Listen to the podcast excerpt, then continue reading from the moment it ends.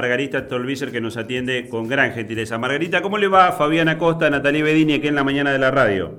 Buen día, ¿cómo les va? ¿Qué tal? Gracias por la comunicación. Es un gusto para nosotros poder conversar eh, con usted. Bueno, eh, a muy pocos días de la elección eh, general del 22 de octubre, venimos de un debate presidencial en Santiago del Estero, viene la segunda instancia allí en, en Buenos Aires. En el medio de toda esta polémica que se ha desatado en la provincia de Buenos Aires, eh, por el afer de Martín Ensaurralde allí en el, en el Mediterráneo. Cuéntenos un poco, eh, usted que es una de las dirigentes de la provincia de Buenos Aires, eh, cómo está impactando este tema. Creo que lo importante es que esto impacte en la sociedad en la medida y en la gravedad que el hecho tiene, ¿no? Y que la cosa no pase por arriba. A mí me preocupan los, los mensajes que hay en el sentido de que, bueno, es un hecho que pertenece a la vida privada o es un error en el mejor de los casos creo que el gobernador dijo es una falta ética. La verdad es que la, la, vida que se da este hombre insaurralde, que no es la primera ostentación que hace, digamos, ni lo primero que se le conoce sobre eh, cómo vive, eh, desnudan, por supuesto, ponen sobre la mesa eh, el tema del financiamiento ilegal, pero quiero en esto ser clara, no se trata del financiamiento ilegal de la política. A veces cuando vemos todas las irregularidades, la corrupción, los delitos, se habla de que así se financia la política. Y eso no es así. Así se financian los políticos que roban, que son delincuentes, que están corrompidos. Eso es lo que pasa. Anoche hubo un editorial muy interesante de, de Pañi, eh, y él ponía al desnudo el entramado de relaciones que tienen que ver con la política y el juego en la provincia de Buenos Aires. Esto data de muchos años. Insaurralde es quien ha manejado el juego. Yo me acuerdo haberme opuesto muchísimo a la apertura de un bingo en, justamente en Lomas de Zamora, en un lugar muy populoso, muy pobre, por supuesto, donde ya estaba instalado. Hicimos en una oportunidad un acto ahí porque ya estaban hasta toda la infraestructura. Hablé en ese momento con María Eugenia Vidal y Vidal lo frenó, por supuesto, pero era uno más de los negocios de Insaurralde en Lomas de Zamora. Tiene mucho que ver con el juego y demás. Para que no nos creamos que simplemente la plata del chocolate de Rigao era la que iba a parar a los bolsillos de Insaurralde. Este hombre viene con negocios sucios vinculados con delitos eh, y obviamente con una cuestión tan perversa como es el juego en la provincia de Buenos Aires desde hace muchísimos años, ¿no? Y bueno, tal vez esto sirva sobre todo para que la sociedad reaccione. Yo siempre frente a los episodios de corrupción pienso que tan importante como una condena judicial es una condena social, porque si no hay reacción social y la gente lo sigue votando, eh, la justicia sola tampoco puede resolver las cosas. Margarita, usted que es una conocedora de toda la provincia de Buenos Aires, eh, eh, con estos antecedentes, muchos comienzan a hablar del impacto que va a tener por el poder que Martín Insaurralde tenía, especialmente en, el cordón del conurbano bonaerense, primera, segunda, tercera sección electoral. ¿Usted cree que va a tener un impacto directo que puede llegar a perjudicar las aspiraciones de Kicillof de seguir en el poder? Bueno, a eso me refería, ¿no? Esperando que realmente esto tenga un impacto en la sociedad. Yo vengo siendo durante muchos años muy escéptica de estas cuestiones, porque creo que cuando llega el momento de eh, votar, la gente no, no, no, no pone, digamos, el parámetro ético dentro de lo que es la definición de su voto y seguía por muchas otras cosas, ¿no? A mí me preocupa que un candidato hoy muy eh, votado como mi ley con muchas posibilidades tampoco sea un hombre que condene de manera explícita la corrupción.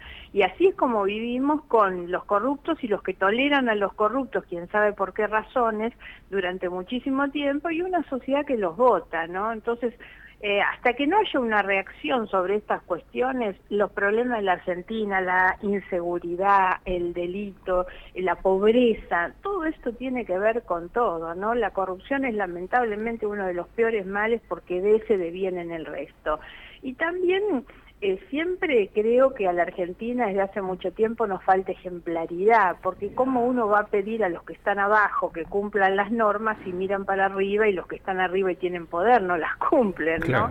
Eh, somos un país con políticos tremendamente ricos, brutalmente ricos, en un país que en 40 años de democracia tenemos cada vez más pobres, ¿no? Más cantidad de pobres y gente cada vez más pobre. Entonces hay un punto en el que hay que reaccionar, pero también somos una sociedad demasiado individualista, eh, demasiado hipócrita en algunas cosas porque se condena la corrupción pero se vota corruptos.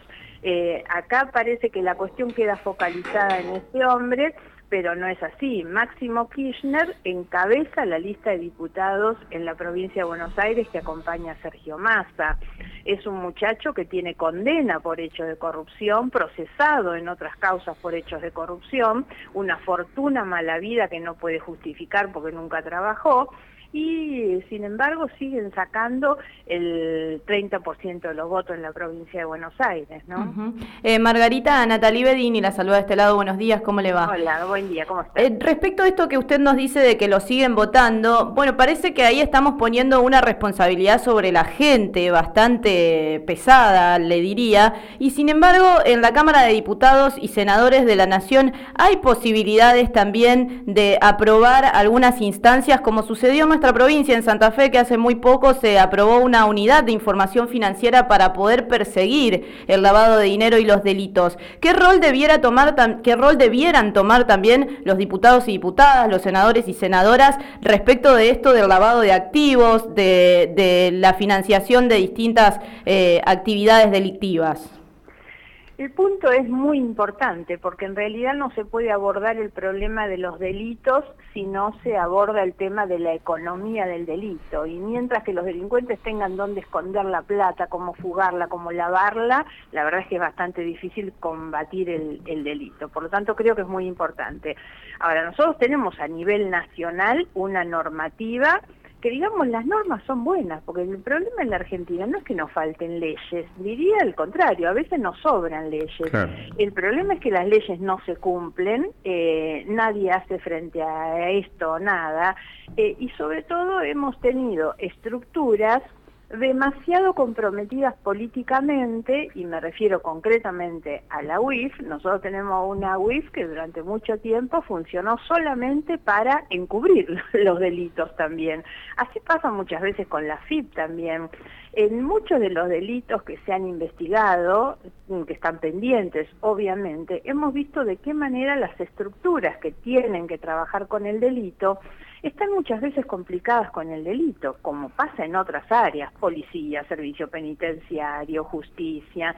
Hoy nosotros tenemos muy viciadas las propias estructuras, las propias instituciones. Entonces no es que nos falte. Sí creo, esto sería obviamente pensando en una reforma del funcionamiento del sistema de justicia mucho más grande. Yo creo que hay reformas que se pueden hacer, de hecho he presentado eh, proyectos, pero también el problema que hay después es que el Poder Legislativo también lo manejan las mayorías que la gente vota y entonces muchas de esas iniciativas que podrían eh, tener eh, un tratamiento, una aprobación en el Congreso, quedan planchadas en un cajón. Hoy el funcionamiento del Congreso es realmente muy, pero muy pobre, ¿no? No hay prácticamente funcionamiento, las cosas que hay nunca abordan los temas de la corrupción. Cuando el gobierno intentó avanzar en unas propuestas de reforma judicial el año pasado, el anterior, nosotros hicimos una contrapropuesta sobre reformas al sistema de justicia para abordar justamente las cuestiones que se pueden hacer en materia de investigación de la corrupción y tampoco tuvimos suerte. Entonces creo que lo que falta es la voluntad política para hacer estas cosas. Margarita, eh, ¿cómo ve el panorama de aquí hasta las elecciones, no este escenario de tercios que dejó la eh, la paso con, eh, con un candidato oficialista que no se hace cargo de la, de la gestión eh, de gobierno y con esta pelea que está dando Juntos por el Cambio de, poder meterse en el balotaje. Bueno, naturalmente yo soy de las personas que quedaron muy, eh, diría como asombrada del resultado de la PASO, algo que no vimos antes, ni ustedes los periodistas, ni nosotros los políticos, ni los encuestadores, que son los que tenían la obligación de verlo, nadie pudo anticipar ese resultado, me refiero a la cantidad de votos que iba a terminar sacando mi ley. Hoy el escenario es un escenario de tremenda incertidumbre, no solo porque no se sabe quién va a ganar, sino por la incertidumbre que significa que podemos tener tres Argentinas totalmente distintas según quién gane a partir de diciembre.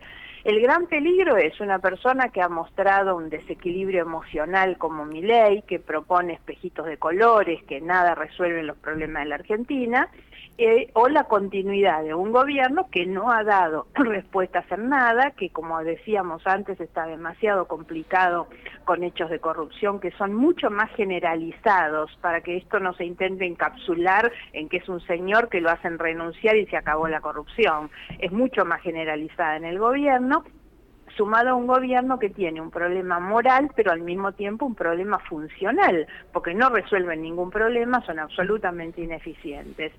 Yo estoy obviamente acompañando la candidatura de Patricia Bullrich, me parece que ella y su equipo son hoy lo más sólido que se puede ofrecer a la Argentina, sobre todo en términos de programa, de gobierno, de equipos, de gente con experiencia, de gente con integridad, con conductas personales realmente de integridad.